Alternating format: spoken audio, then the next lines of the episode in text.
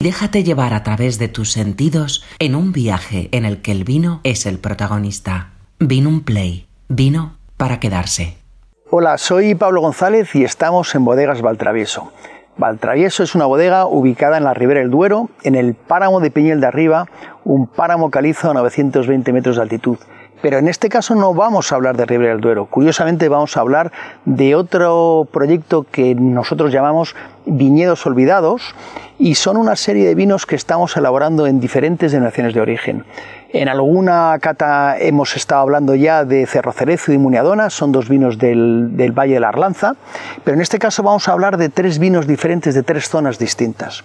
Vamos a hablar en primer lugar de Las Mamblas, un vino que estamos elaborando en Arlanza, en la montaña de Covarrubias. Es una zona maravillosa, a unos 40 kilómetros de donde estamos en Ribera del Duero, y que realmente nos expresa cosas muy distintas. Un proyecto en el que intentamos recuperar zonas que se están perdiendo, zonas que están olvidadas, como puede ser perfectamente eh, Arlanza, es una zona donde en los años 50 posiblemente había más superficie de viñedo que en lo que hoy es la Ribera del Duero, pero la mecanización de los años 60 eh, acabó con todo ese viñedo. Y lo que nos queda hoy son restos de pequeñas parcelas en la montaña que estamos recuperando. Arlanza es una deo maravillosa, muy poca superficie, apenas 400 hectáreas de viñedo, y lo que queremos hacer es algo especial en la parte alta de Covarrubias. Eh, ahí es donde estamos trabajando eh, con 62 parcelas de viñedo viejo, viñedos de 90 a 100 años, que realmente nos está aportando cosas muy interesantes. Lo interesante de esas, de esas 62 parcelas que tenemos de ese viñedo viejo es que cada una nos aporta cosas diferentes. Viñedos muy complejos, podríamos hablar de una eh, viticultura casi heroica porque es imposible la mecanización en esas zonas, eh, pero que cada una tiene sus, sus nos aporta eh, temas diferentes. En general trabajamos sobre un mismo varietal que es el tempranillo, pero evidentemente al ser viñedos tan antiguos, tan viejos, nos encontramos con, con garnachas, nos encontramos con mencías, hay cepas de bobal, eh, eh, propio de la, de la, época que se plantó, donde no había un varietal cierto para todo. Lo cual vamos a ver que los vinos que vamos a, disfrutar en Arlanza van a ser un compendio de esas diferentes varietales eh, que tenemos en la zona vamos a probar las mamblas. Las mamblas es un vino que nosotros llamamos un vino de pueblo, un vino de villa, porque al final es un compendio de las 62 parcelas en las que estamos trabajando en el Arlanza. Como he dicho, la variedad principal es el tempranillo, pero no olvidemos que el resto de varietales van a acompañarnos y van a marcar también ciertas eh, características y cierta complejidad. Bueno, ¿qué nos vamos a encontrar con, este vino de Arlanza? Las Mamblas. Las Mamblas, el nombre de las Mamblas viene de la Sierra de las Mamblas que está enfrente de la montaña de Covarrubias. Eh, es un vino realmente especial, como decía, del compendio de esas 62 parcelas, eh, marcado por la tipicidad de los suelos de la montaña que estamos a esos mil metros de altitud.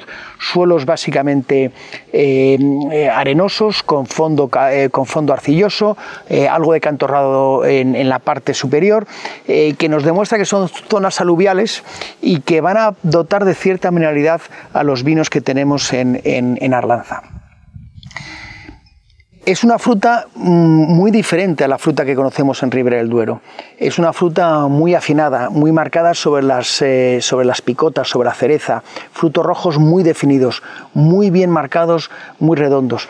Eh, veremos que el vino es elegante, que es fino. Son vinos eh, con taninos muy, muy crocantes, son taninos muy eléctricos que nos llevan a, hacer que el vino sea vibrante en boca. La nariz está marcada por esas notas frutales, esas notas eh, de cereza, algo de, de sotobosque, tenemos eh, eh, ciertas notas de retama y, sí que hay un fondo de mineralidad, esa mineralidad sobre, sobre notas más arcillosas, pero que sí que me está llevando a, a esa sensación de estar en altitud, a esa sensación de estar en mitad del bosque. Pensemos que, eh, la producción de estos viñedos es muy baja, apenas hacemos unos 2.000 kilos por hectárea, básicamente porque son viñedos muy viejos, es una zona donde realmente la climatología afecta severamente eh, y luego por otra parte tenemos la naturaleza, los animales. Eh, si no son pájaros, son corzos, pero al ser viñedos en, en mitad del bosque, en la altitud, pues es muy difícil de controlar las producciones. Eso va a marcar que la concentración del vino va a venir propia por baja, eh, bajos rendimientos que tenemos en el viñedo eh, y que en bodega vamos a intentar respetar al máximo para no hacer una sobreextracción. Haremos maceraciones muy finas, muy suaves para conseguir una extracción justo lo que nos está dando el viñedo. Eh, vemos esas notas de, fruta, como decíamos, y vamos a ver cómo es el paso por boca.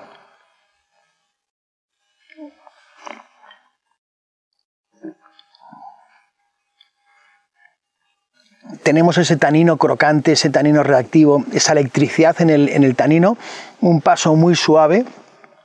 Es un vino goloso, podemos decir, eh, pero complejo. Tiene ese ataque fino, esa redondez de los taninos, esa, eh, eh, esas frutas rojas que me llevan a que el vino sea un tanto goloso, pero sin embargo va creciendo en longitud, va creciendo en complejidad en el paso de boca. Eh, es un vino que tiene aproximadamente unos 12-14 meses de crianza en barrica roble francés, volúmenes de 250 y 400 litros y la madera no está muy presente. Intentamos evitar que la madera enmascare la fruta. Es una fruta tan interesante que no queremos que en ningún caso la madera eh, nos marque de alguna forma el paso de, eh, esa fruta que tenemos tan interesante. Y luego es un vino largo, es un vino eh, fresco, es un vino con, una acidez muy marcada que nos permite pensar que tenemos una guarda muy larga. Eh, la botella le va a sentar muy bien, es un vino que actualmente tiene aproximadamente un año de botella y podemos pensar que es un vino para aguantar durante mucho tiempo. Vamos a pasar a un segundo vino y nos alejamos de lo que es el Arlanza. Vamos a hablar de una zona que todo el mundo conoce, pero que vamos a ver cómo la interpretamos. Nos trasladamos hasta Fuente Álamo, provincia de Albacete, en la denominación de origen Jumilla. ¿Y por qué Albacete y por qué Jumilla y por qué este monastrel. Bueno, esto básicamente es una deuda que teníamos contraída eh, Ricardo, nuestro enólogo, y yo sobre varietales del Mediterráneo, la zona donde Ricardo nació y donde se crió, eh, y queríamos intentar interpretar este monastrel desde la perspectiva de lo que estamos haciendo en altitud, en la ribera del Duero y en el Arlanza.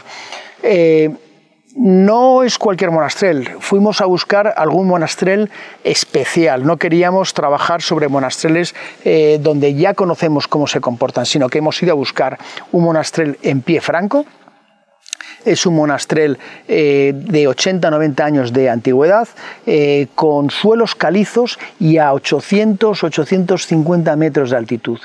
Intentamos buscar zonas recuperar varietales en este caso que realmente no estaban puestos en valor. ¿Por qué? Porque la zona en general es una zona donde eh, básicamente el monasterio es la variedad principal y se utiliza eh, y se recoge todo junto y se lleva a bodegas grandes, alguna cooperativa, de forma que no se pone en valor eh, la parte que estamos hablando. Y estamos en una zona muy concreta, es una, es una parcela pequeña, aquí hablamos de producciones muy bajas, estamos hablando de unas 4.000 botellas, 5.000 botellas de producción que hacemos de este vino y creíamos que merecía la pena interpretar esa finca de una forma distinta. ¿Qué buscamos? Buscamos el monastrel eh, con una perspectiva de elegancia, una perspectiva de finura, eh, llevándonoslo hacia esa sensación de verticalidad que estamos viendo en los vinos de Valtravieso. Huimos de los vinos pesados, es verdad que monastrel es una variedad mediterránea, que lógicamente será una variedad eh, con cierta estructura, pero vamos a intentar hacerlo amable, vamos a intentar hacerlo elegante, vamos a intentar hacerlo fino, y creo que estamos haciendo algo divertido con este vino. Crianzas largas. Aquí estamos trabajando eh, crianzas en, fudres de que 500 barricas de 500 litros y algo de 250, pero de al menos 18 o 20 meses en barrica. merece la pena hacerle una crianza larga, no utilizamos madera nueva, preferimos utilizar barricas usadas para no maderizar el vino y que mantenga la esencia de fruta que tiene este monastrel tan maravilloso.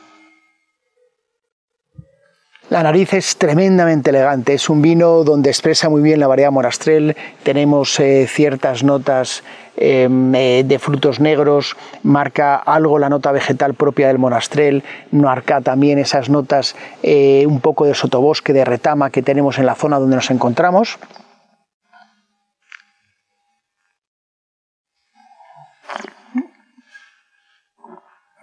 Y en boca expresa eh, elegancia, finura, eh, complejidad.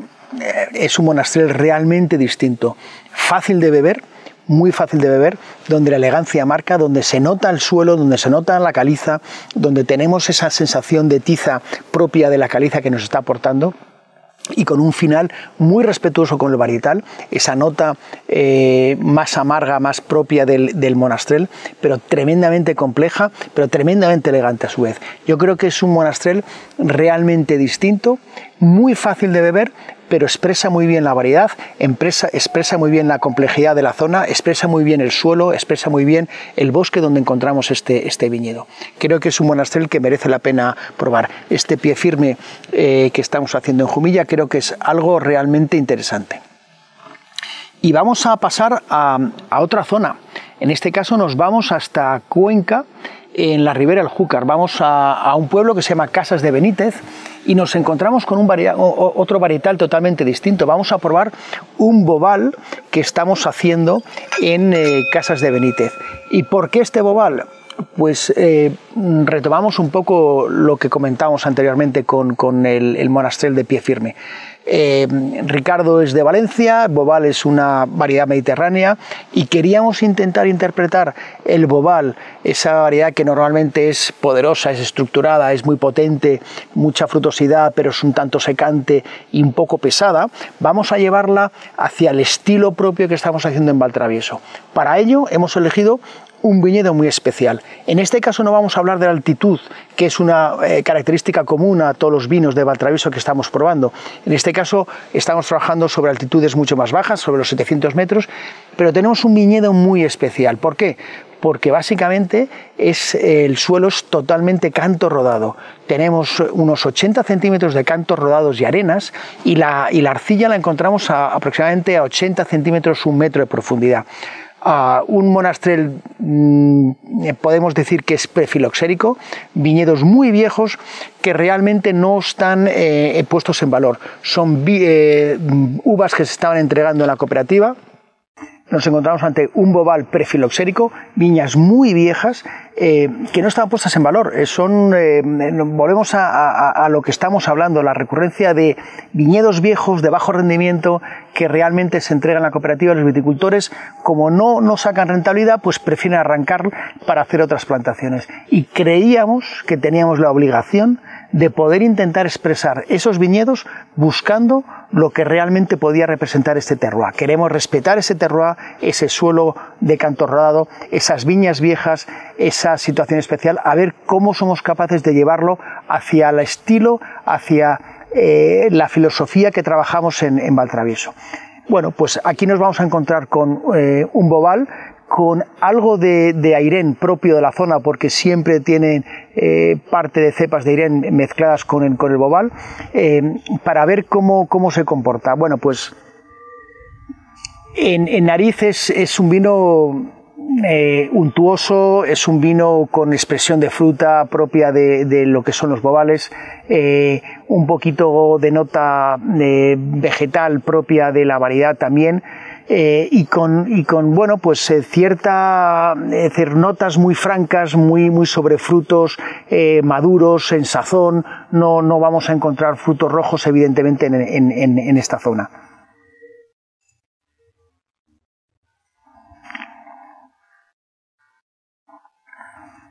En boca nos vamos a, a percibir que es un vino estructurado, lógicamente más tánico. Eh, volvemos a encontrar una magnífica acidez en este vino que nos va a dar esa sensación de frescura, esa sensación eh, fresca en boca pero sí es verdad que es un vino más estructurado, más tánico, marca más la tinicidad, eh, pero un tanino muy noble, es un tanino muy bien, muy bien trabajado, eh, lógicamente un final más secante, lo que hemos probado anteriormente con mamblas y con pie firme, pero realmente interesante. Eh, es un vino muy largo, gran volumen en boca, buena persistencia, tiene esa sensación de, permanencia en paladar que, se junta con la frescura propia de, esa acidez natural que tiene y esas notas eh, muy sobre la variedad, muy sobre ciertas notas vegetales, eh, notas de terciario que me aparecen acompañando el vino. Es una forma de interpretar el, el bobal diferente, eh, es una forma de buscar elegancia en una variedad que por sí es eh, rústica, que es, eh, estructurada, que es potente y que lo que queremos hacer es, llevarla a esa sensación de finura y elegancia que podemos eh, trabajar en Valtravieso y que caracteriza en general a los vinos de Valtravieso. Espero que os guste. Vino un play, vino para quedarse.